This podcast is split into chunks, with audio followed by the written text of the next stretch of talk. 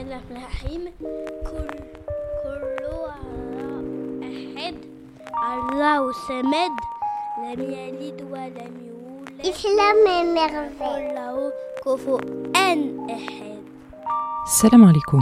Islam et Merveille, c'est un podcast qui souhaite s'adresser aux plus petits et plus petites d'entre nous pour les accompagner dans leur première relation à l'islam. Ce podcast, c'est pour amener les enfants qui nous entourent à se poser des questions, enrichir leur savoir, se formuler des bouts de réponse, lancer des discussions, le tout accompagné de vous les adultes qui sont autour d'eux et d'elles.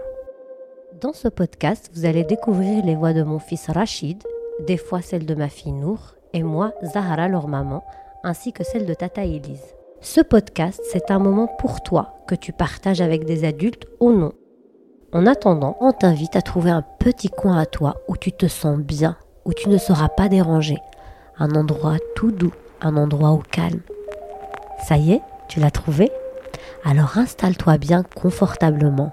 Notre voyage va commencer.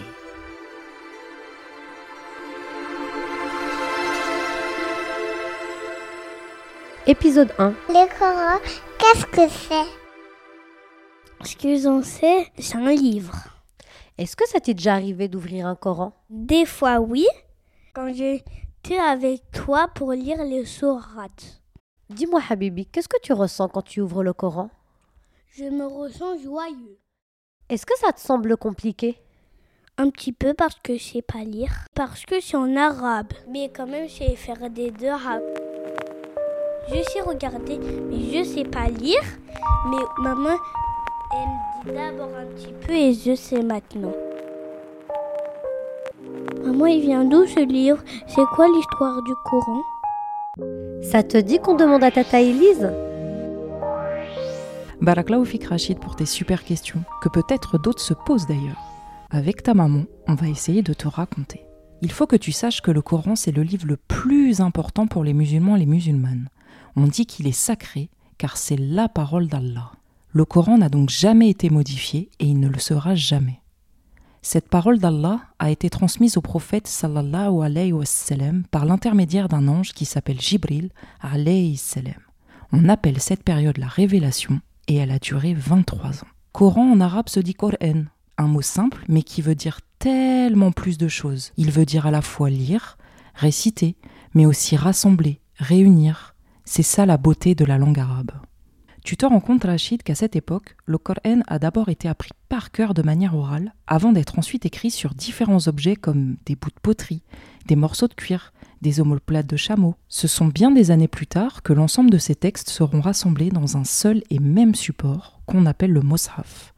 Et tu en as peut-être déjà vu un à la maison ou dans une bibliothèque. Comme tu l'as dit très justement tout à l'heure, Rachid, tu as pu voir que le Coran était écrit en arabe, car il a été révélé en langue arabe. Tu pourras trouver des traductions dans d'autres langues, mais qui ne seront jamais aussi belles qu'en arabe. Et attends, je crois que ta maman a des choses à rajouter. Allah est notre créateur et le créateur de toutes choses. Il souhaite nous aider à passer la plus belle des vies sur Terre en nous enseignant des choses et en nous montrant les meilleures routes à suivre. Pour cela, il nous a envoyé le Coran. Dans ce livre, Allah nous explique à travers des histoires comment devenir une meilleure personne et un bon musulman, une bonne musulmane.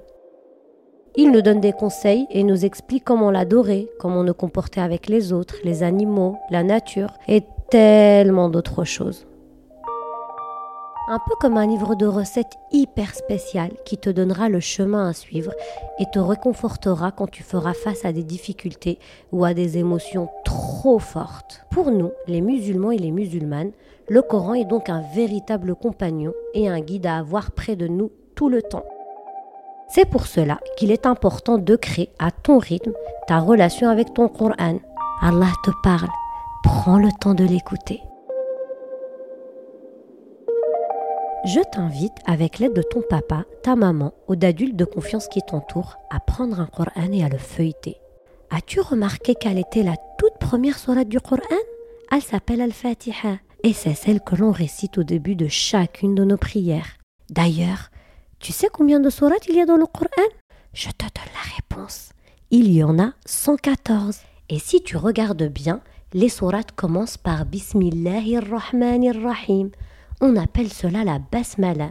Et si tu veux continuer d'explorer ce magnifique livre, tu peux aller chercher la sourate la plus longue.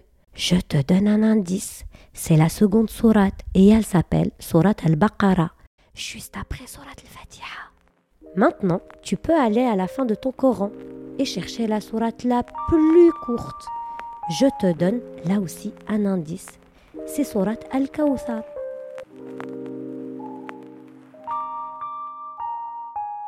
Et toi qui nous écoutes, est-ce que tu as déjà vu un Coran? Tu en as déjà ouvert un? Est-ce que ça te donne envie d'aller en découvrir plus et peut-être d'aller le lire?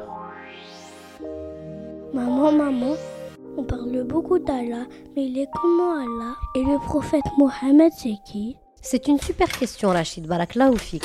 Mais là, il commence à être tard et Tata Elise doit rentrer chez elle. Promis Rachid, on te propose de partir à la rencontre d'Allah, mais également du prophète Mohammed, paix et bénédiction d'Allah sur lui, lors des prochains épisodes, Inch'Allah. Pour l'heure, ta maman a raison, il est temps d'aller dormir. Baraklaoufiki, Tata Elise, on se retrouve bientôt alors. Mais attends, qu'est-ce qu'on dit avant d'aller se coucher? On leur dit? Peut-être que certains et certaines ne savent déjà d'ailleurs, Rachid. Tu leur dis Bismika Oui. Allahumma emutu wa ahya la ilaha illallah Mohammed Rasulullah. C'était le premier épisode du podcast Islam et Merveille. Le Coran, qu'est-ce que c'est? On se retrouve bientôt pour un nouvel épisode, Inch'Allah.